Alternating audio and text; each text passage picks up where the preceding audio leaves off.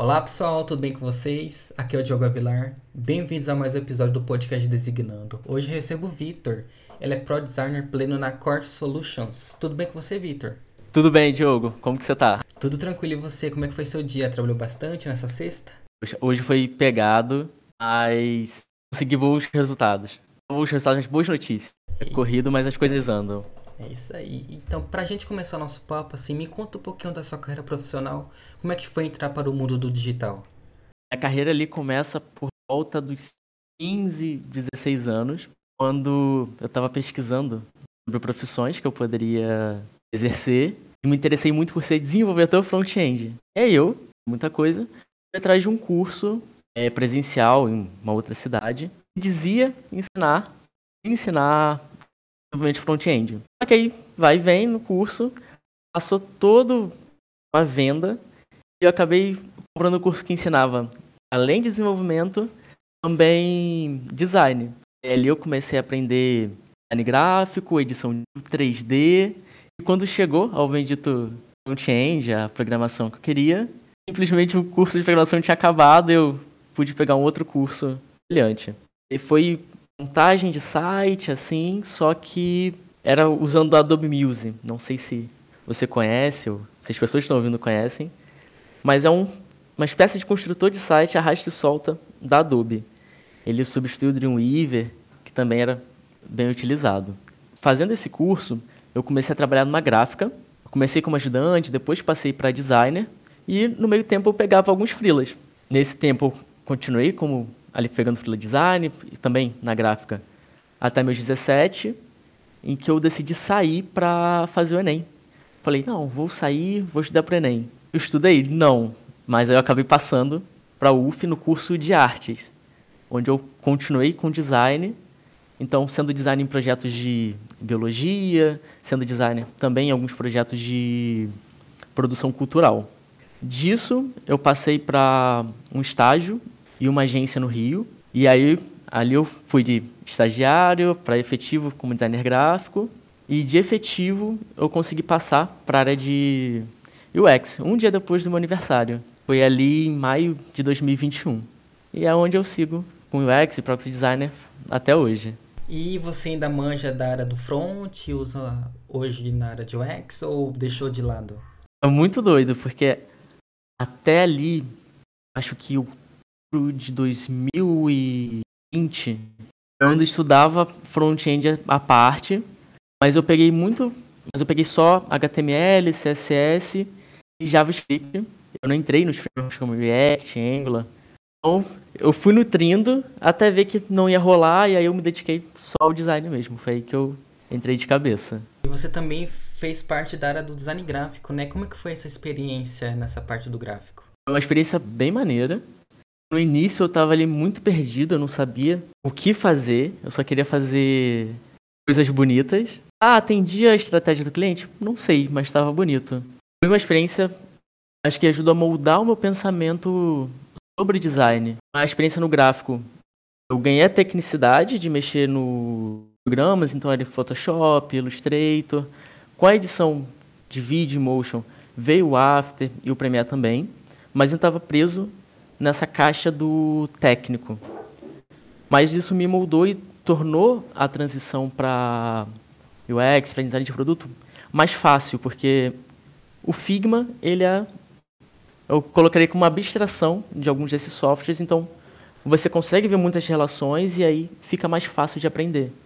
Então, eu acho que acelerou minha curva de aprendizado no quesito UI e o próprio, o próprio uso do Figma. E como que então, foi essa migração assim pro, pro Y? O que te inspirou para entrar para o mundo do XY? Eu queria usar a resposta bonita que foi poder impactar a vida das pessoas através de experiências incríveis e enfim, mas na verdade é que eu vi que era uma área que pagava mais. Dentro da agência que eu trabalhava tinha uma área UX. No início, eu vi que tipo, caramba, a galera passa mais tempo no mesmo projeto. Então eles têm uma carga menor, não uma carga menor, mas tipo, podem passar mais tempo focando. Eu sou que, tipo, poxa, eu quero passar mais. Quero poder passar um dia fazendo a mesma coisa, porque é mais complexo, demanda esse tempo e a empresa entende esse tempo. No design gráfico, ali na agência, era uma coisa muito rápida. Então eu tinha que produzir muito, muito rápido, o que foi útil, me ajudou a criar um repertório de soluções visuais e também me ensinou a, me ensinou a construir um processo visual. Mas é, voltando à sua pergunta, o que me incentivou foi o tempo e depois a remuneração. Eu vi que a área de product design era, era mais sustentável a longo prazo. E ia render mais, hein? foi basicamente isso. É, e você vê no hoje em dia, né? Você vê que o gráfico foi essencial, né, para o dia de hoje, que você tá como web designer, né? Foi, porque se tirarmos a palavra que vem depois do design, é tudo design. E aí, se você pensar o design, a ótica de projetar para um objetivo, menos artística, mas projetar para um objetivo, atender a um critério estratégico, e público, mudam para outra. Só que cada uma tem a sua especificidade porque tem um objetivo diferente e impacta pessoas e negócios de formas diferentes. E essa é a parte que você tem que aprender. Então você acaba atuando em outra área de design, eu acabei aprendendo essa abordagem mais generalista do próprio design, de como resolver problemas, e depois eu só tive que me, me aprofundar nas partes mais específicas de produto e de experiência. E quando você ingressou realmente na área de UX, UI, assim, quando você era um juninho, para dizer a verdade, assim, como é que foi seus primeiros dias? Sentiu alguma dificuldade? Ou por conta do gráfico você foi indo bem no, no, no início? Olha, no início era muita insegurança. É, por conta do gráfico, você consegue fazer coisas interessantes. Então, até fazer coisas interessantes, mas era aquilo, seguindo muita trend e aí, só que eu tinha muita insegurança. Tinha um time ali para me auxiliar, só que eu tinha muita insegurança de propor soluções, porque eu ainda não conhecia muito bem algumas heurísticas, alguns fundamentos ali, é, algumas leis UX mesmo. Você sempre fica naquela, tipo, poxa, será que eu tô fazendo certo? Será que eu entendi o que tem que fazer? Pô, será que vão gostar? Será que tá bom? É, e o usuário? Será que o usuário vai conseguir fazer? E aí foi muita insegurança, mas por ter suporte de outras pessoas, isso foi diminuindo e era fácil ter um feedback de outras pessoas mais experientes. Então, é aquilo, foi uma mistura de insegurança, mas com uma segurança de estar, primeiro, na empresa que eu já conhecia, por já ter passado alguns anos ali, e também de ter pessoas para me auxiliarem. Então, acho que foi um misto quando era juninho, assim, de ver que tinha muita coisa para aprender e ficar, caramba, eu tenho que aprender tudo isso. É, e ao mesmo tempo, estou trabalhando com isso, será que está certo? Será que não está? e aí tem prazo, mas foi possível. Eu acho que foi possível passar por isso. Em seis meses eu já tinha me acostumado à, à rotina. E aí era manter uma rotina de estudo e não me deixar cair num, numa zona de conforto. Agora uma pergunta meio polêmica. Assim, você gosta, é, você gosta mais da área de UI, mais da área de UX ou gosta dos dois? O que você prefere hoje em dia? Caramba, hoje em dia, por facilidade e por esses anos mescal, eu acabo me sentindo confortável, mais confortável com UI. Mas eu prefiro UX quando a gente pensa em tudo que está dentro do guarda-chuva UX ali. Seja desde estratégia, pesquisa, eu boto até um pouquinho de UX Writing. Acho que chegou uma hora que eu fiquei meio cansado de fazer UI, UI, UI. Mesmo sendo mais confortável para mim, porque eu, era uma zona de conforto. Então, eu já sabia como seguir, parará. Então, UX. Entre o UX UX. É, então, uma pergunta assim, você acredita para que um bom UX designer, até você respondendo para o Júnior, né, que está começando agora, ele tem que ser completo, né, da parte de UI e também da parte de UX? Poxa, eu queria ter uma resposta genérica, de todos os casos. Pro Júnior, gente, eu não sinto que ele precisa completo. Talvez entender o contexto das empresas, o contexto que ele está inserido e o que esperam da atuação dele. Então, pensando assim, pro Júnior, eu sinto que ele tem que saber de tem que saber tem que saber UI de forma considerável. Então, você vai conseguir criar soluções ali, só que você não cria soluções se você não souber de UX também. Que a chance de você criar atrito numa experiência, criar uma experiência que não é útil para o usuário é muito grande. Eu sinto que o júnior ele precisa saber de estratégia, mas não é de ser o estrategista, de montar uma visão de UX, enfim, pilares e como seguir com isso. mas de estratégia de entender o que o negócio espera com aquilo, é, UX bastante para entender quem é o seu usuário, só que, dependendo do contexto, você não consegue ter acesso a essa informação muito fácil. Então, é aquilo. É, eu tenho que é, empatizar com o meu usuário, eu tenho que, ter, tenho que pensar na, em alteridade, entender que o usuário é outra pessoa, logo, ele é diferente de mim, percebe o mundo de outra maneira.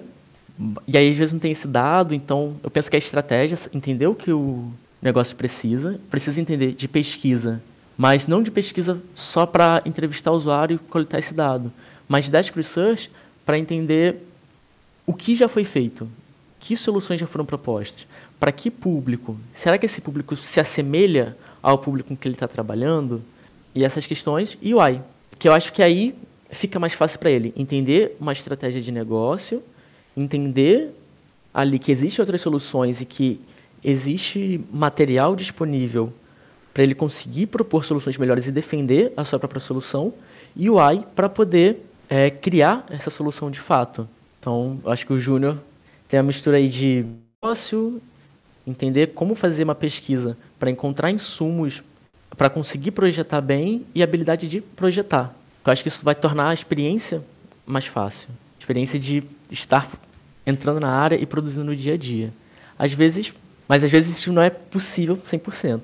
Dependendo da empresa, você pode ter um pedido de cima para baixo, em que, sei lá, eu quero o botão no meio, cara. Quero o botão no lado esquerdo aqui, ó. E vai ficar aqui. Ah, mas quem pediu? O dono. Ah, mas não é o melhor para esse cenário. Você faz. Infelizmente tem alguns cenários assim que é você faz, porque, porque o dono do produto ali tá mandando um pedido de cima para baixo e às vezes, né, às vezes nem sempre é possível propor a melhor solução. E isso pode frustrar, de tipo, caramba, mas não é melhor, mas às vezes é entender que, é, por mais que tenhamos muito, muita relevância e acho que até poder sobre o que vai ser desenvolvido em termos de fluxos, de experiência e interface, às vezes nós só temos que seguir. Não é tão comum, é comum em alguns lugares, mas, enfim, existem pontos que você tem mais autonomia. É, agora falando do seu trabalho, assim, como é que é o seu dia a dia de trabalho e qual é o projeto que você está focado hoje? Aqui na Cor, eu trabalho num projeto é de negociação de processo judicial pela internet. É, isso entra no campo DR, é Online Disrupting é, Resolution. Então é resolver conflitos entre partes através da internet. E aí você vê que no meu dia a dia eu estou em contato constante com advogados. Tanto advogados usuários externos, então as pessoas que, processaram uma entidade jurídica e estão ali querendo negociar, tantos advogados internos que são clientes do, da nossa plataforma de gestão de processos para negociação. No dia a dia, eu faço um papel misto com o de Product Owner. Então, hoje nós temos cinco squads, é, cinco grupos principais ali de, de produtos. Então, temos um produto de cadastro, de captura, de conformidade, de negociação, e aí um de pagamento. E eu atuo como Product Owner em dois, que é o de negociação e o de cadastro, e também sou Product Designer dos outros. Então, o meu dia a dia, normalmente ele começa com a cerimônia padrão de daily, revisão de backlog, priorização, acompanhamento de histórias, conversa, entrevista mesmo com os usuários para entender demandas, pontos de dor e aquilo que pode ser feito para gerar impacto no negócio, seja na otimização operacional ou no faturamento. E a parte disso também tem a parte de produto ali. É entender esse produto, o local dele dentro do mercado e como posso e como podemos ter dados, criar novos fluxos, novas funcionalidades, também criar isso de fato e gerar resultado.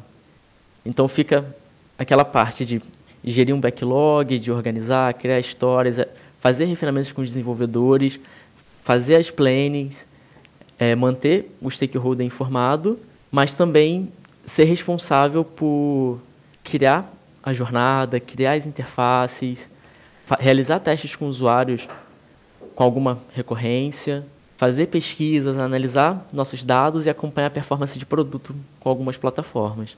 Então, meu dia a dia é um pouco cheio. E você é pleno, né? Mas... Pela conversa assim, parece que você já tá beirando o sênior, já tá caminhando. Como é que é? Tô longe, tô longe. Quanto mais eu vejo que eu faço, acho que mais tanto falta atingir essa senioridade.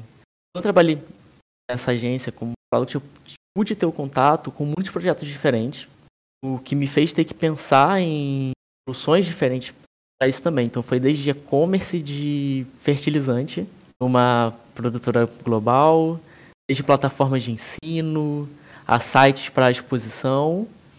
E aí aqui tem toda essa questão de time, tem toda essa questão de organizar o funcionamento de um produto e personalizar também a, a gestão dos itens que vão para esse backlog, para o backlog, que vão entrar em produção, a mediação e negociação com os stakeholders do que é possível e o que não é possível dentro do nosso período de sprint. Mas eu acho que falta muito. Acho que me falta contato, mais contato com o negócio, de entender que soluções mais inteligentes eu posso trazer, como me tornar mais estratégico. E eu acho que também falta ali uma gestão de equipe. Atualmente eu sou só eu na equipe. Anteriormente tinha uma outra designer também. Abraços, Fê. Mas é isso, acho que falta muito ainda. Quando eu vejo, assim, tem um longo percurso. E acho que também não preciso ter pressa. Aproveitar o aprendizado que eu tenho agora e ir seguindo. Agora falando de estudos, você acredita, Vitor, que ter uma faculdade na área de design faz diferença na hora do processo seletivo ou um curso assim de especialização já basta?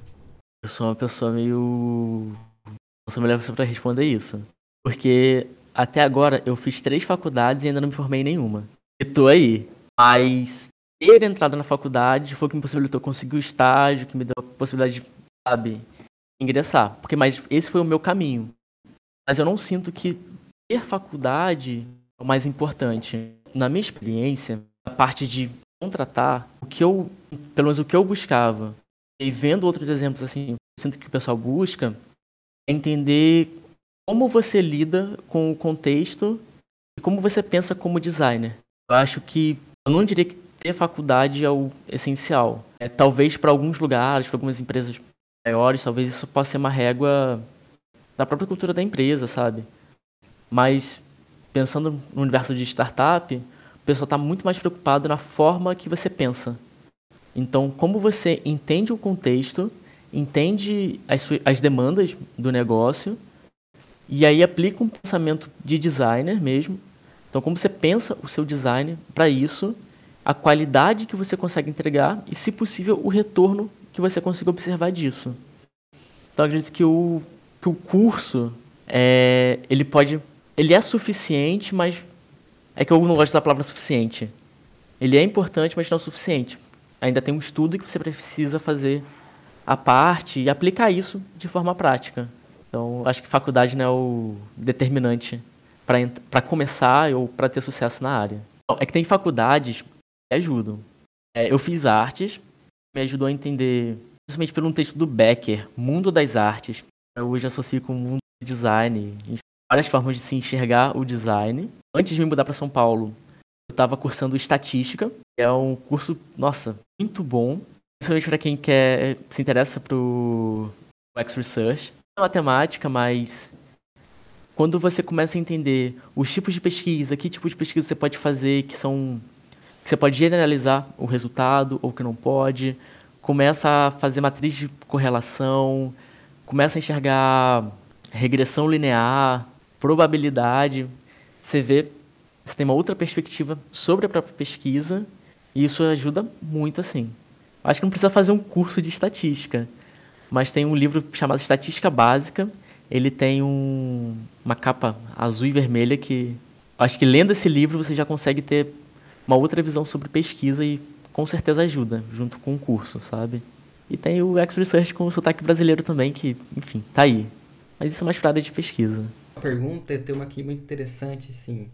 É uma pergunta que eu faço para todos os convidados, assim. Você pretende ser mentor ou já dá mentorias hoje em dia? Poderia falar um pouquinho pra gente? É, eu tenho muita vontade de passar. Eu sei. mas eu não sei se ser mentor, ainda estou no nível de ser mentor, mentorar alguém e conseguir dar direções para essa pessoa.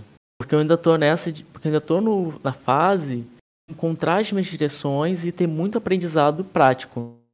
Então acho que não mentor, mas se puder ajudar alguém de alguma forma, acho que com alguma dica, com algum feedback, já fico feliz. Vou até passar o que eu sei mesmo. Então, eu gosto muito de mostrar o que eu estou estudando de novo, o que eu pensei sobre aquilo, como isso impacta meu dia a dia e como posso melhorar. E aí ver as pessoas voando. Então não sei se você mentou ainda, mas talvez um dia. E pra gente finalizar, é qual dica você dá para quem está começando agora na área e como aperfeiçoar seu portfólio? Ah, para quem está começando na área, primeiro, eu acho que é um texto que é difícil de encontrar. Eu diria para ler o texto de Volta ao Bauhaus, da Ellen Lupton, é do livro Novos, Novos Fundamentos do Design. Ela tem um último trechozinho que me pega muito. Se não me engano, tentando lembrar de cabeça. É tarefa de um designer é criar experiências relevantes, palpáveis e significativas pro não experiência, não só experiência, desculpa. É tarefa do designer criar experiências e resultados relevantes, palpáveis e significativos para os usuários e negócio. E aí isso para mim tipo, nossa, sintetiza muito, acho que um pouco do nosso objetivo enquanto designer. É porque diferente da arte, em que se tem uma expressão e a sua definição está associada à sociedade ou à pessoa que contempla, o designer ele tem um objetivo. É, sei lá, seja na Bauhaus, tentando encontrar um sistema de representação universal, ou seja, mais atualmente em que entendemos que a experiência do usuário é uma estratégia de negócio, então é uma estratégia que as empresas usam para alcançar um objetivo. Então ela é uma estratégia de negócio. A experiência não é só pela experiência. Então acho que para quem está começando, primeiro eu diria que não pense na experiência do usuário, principalmente num contexto de negócio, como a mera experiência, porque isso enfraquece o seu argumento. Então, às vezes você não vai conseguir fazer propor uma boa experiência ou propor um fluxo que talvez faça um usuário ter ali uma boa experiência, argumentando que isso vai trazer a melhor experiência. Porque enquanto você trabalha num projeto, é, eu gosto de pensar que eu tenho um orçamento. A cada sprint eu tenho um orçamento para executar os projetos que estão ali. E aí eu estou usando esse orçamento para atingir o objetivo de negócio através da experiência.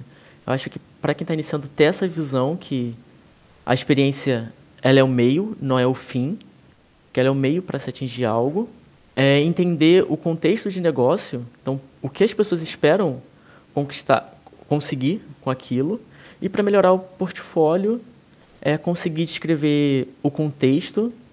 Então, poxa, qual é o contexto que você estava inserido quando a demanda chegou para você? Qual o contexto da empresa? Sabe, qual é o ramo, o que ela espera, qual foi seu papel, também passar o seu processo de design.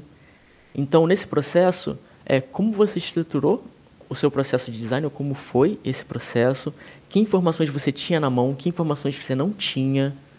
É, você tinha alguma hipótese, alguma suposição? Tinha algum artigo sustentando suas decisões? É, transformar também o design nesse exercício racional. Às vezes ali quando a gente está, principalmente nessa fase mais experimental, de propor soluções, de pensar em soluções, é, nós somos guiados pela criatividade, que não tem um problema nenhum nisso. Na verdade, é ótimo.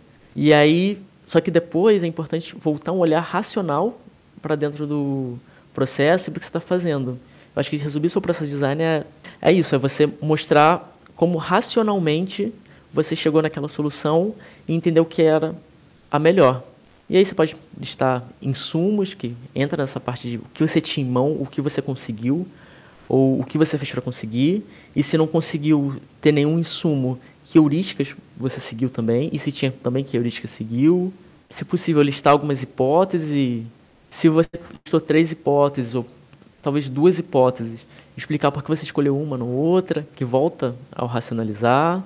E eu acho que aí, então, você tem esse resultado, mostrar o seu resultado ali, que depois de racionalizar, de mostrar o que você, de onde você saiu e onde chegou, é, mostrar o resultado de tudo isso mesmo, principalmente para vagas mais generalistas, que é o XUI ou o Product, você vai acabar incluindo algum tipo de UI ou algum tipo de interface ali.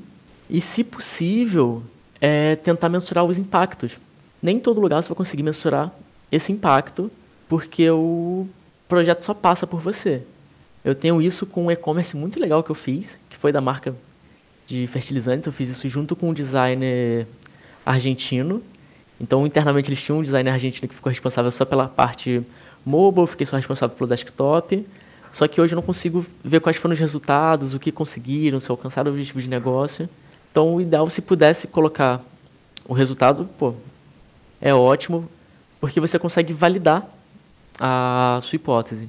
E se o resultado não validou a sua hipótese, bota também.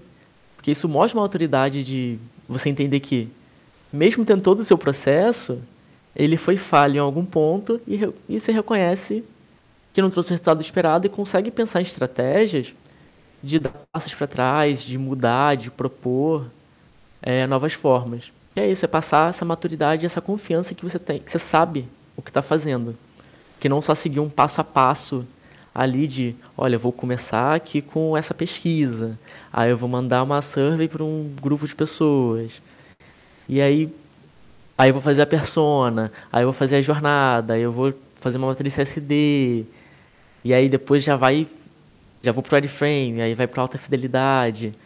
Mas de uma forma, sabe, eu não achei essa fórmula mais engessada e sem um pensamento racional e realista sobre o cenário a melhor. Acho que essa pegada realista pode ser melhor para o seu portfólio. Porque no final, além do que você produziu, saber se você tem a qualidade técnica, querem saber se você sabe pensar.